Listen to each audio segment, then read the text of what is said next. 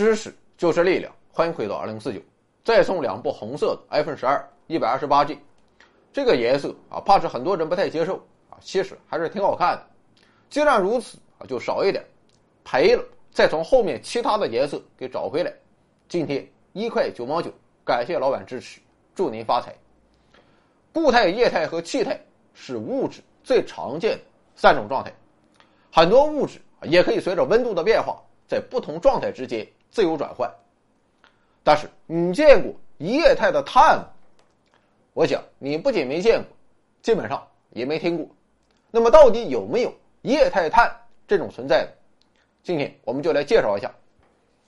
我们知道碳有两种最为著名的固态形式，一是嗷嗷贵的金刚石，是戴在小姐姐手上的钻戒；另一种则是嗷嗷便宜的石墨，五毛钱你就可以拥有一支以石墨为主要材料的铅笔。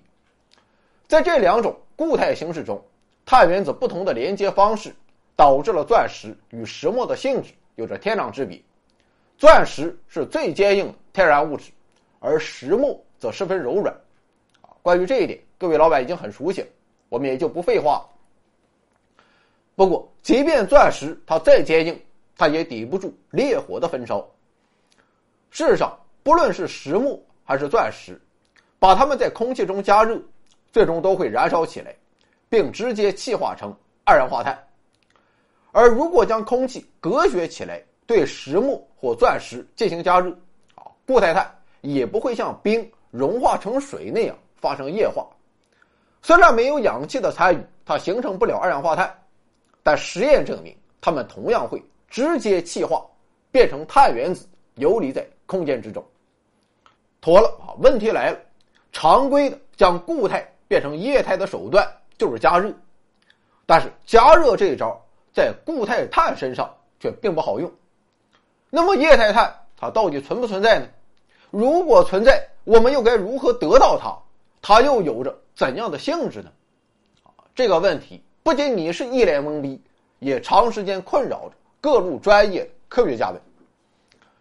不过，虽然无法在现实中发现液态碳的身影，但科学家还有一件武器。这就是理论。通过理论计算，科学家发现，液态碳是可以存在的。不过，要想创造出液态碳，所需要的条件极为苛刻：一是五千摄氏度的高温，二是五百个大气压。于是，在理论的指导下，科学家就开始动手了。最为传统的做法，就是对碳电极施加高压电，激发出。强烈的电弧，借助电弧在电极尖端所产生的瞬时高温与高压，促使电极上的碳发生液化。与此同时，这种实验装置也可以比较方便测量出电路中电流的快速变化。上世纪六十年代到八十年代，多个实验室都通过这一实验发现了液态碳存在的证据。这就是在电弧产生的瞬间。电路中的电阻发生了明显的下降，啊，这就说明液态碳它不仅存在，而且这哥们儿应该是导体。但是奇怪的是，到了九十年代，一系列实验又得到了相反的结论，人们测量得到的电阻反而比之前大了十倍以上，这就说明液态碳应该是绝缘体。那么这是为什么呢？是因为九十年代的某种事件所导致的时间流逝的变化吗？对此，科学家们也无法通过实验得到进一步的结论。毕竟，这些液态碳存在的时间它过于短暂。好在，虽然不能用实验进行研究，但在九十年代，计算机技术已经十分成熟。于是，科学家啊便又从实验室回到了纸面，开始在计算机上。进行理论模型的模拟，结果计算机给出了一个非常有意思的预测，这就是电弧实验所测得的导体和绝缘体其实都是对的。也就是说，液态碳啊也像固态碳一样，其存在形式不止一种。同时，理论还预测，两种液态碳，一种密度较大，约为每毫升二点六克，一种密度较小，约为每毫升两克；密度较大的那种是导体，密度较小的那种是绝缘体。另外，密度较大的液态碳，碳原子的排布类似于钻石的四面体结构，只不过要比钻石松散许多；而密度较小的液态碳，每个碳原子啊只和另外两个碳原子相连，就这样彼此连接形成了长链，就像面条一般。反正说的啊那是有板有眼，那么这到底是不是真实情况呢？要想得到答案。还是要靠实验来加以验证，而实验技术的突破就要等待历史的进程了。进入二十一世纪之后，历史进程终于到来了。借助超快激光技术，科学家可以得到持续时间仅为几皮秒的激光脉冲。脉冲的时间越短，相比之下，液态碳的存在时间就显得越长。所以，利用这种激光脉冲所产生的瞬时的高温高压，科学家就可以更细致的观察到碳在液化的瞬间啊，它到底发生了什么。同时，也可以对液态碳展开更为细致的研究。这个原理就和照相机的快门它是类似的。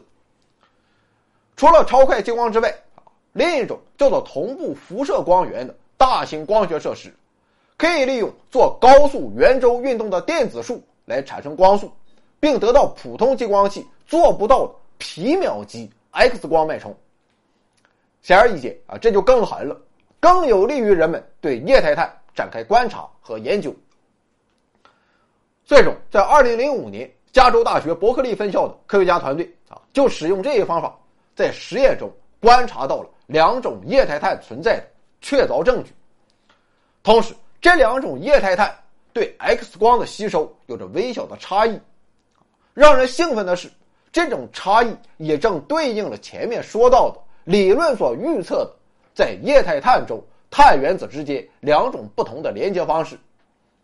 总之，我们现在已经可以肯定，啊，液态碳它确实存在，而且至少有两种形式。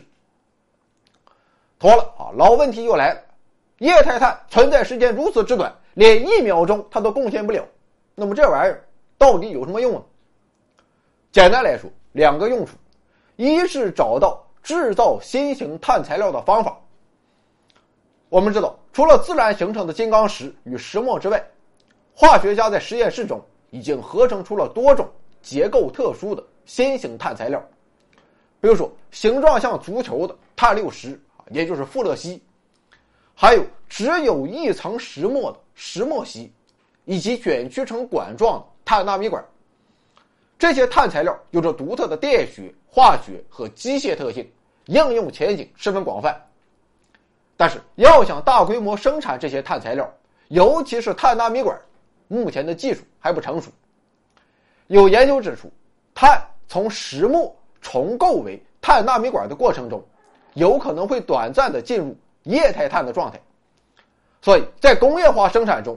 精确的控制碳纳米管形状的工艺，很可能就要到液态碳的性质中去寻找。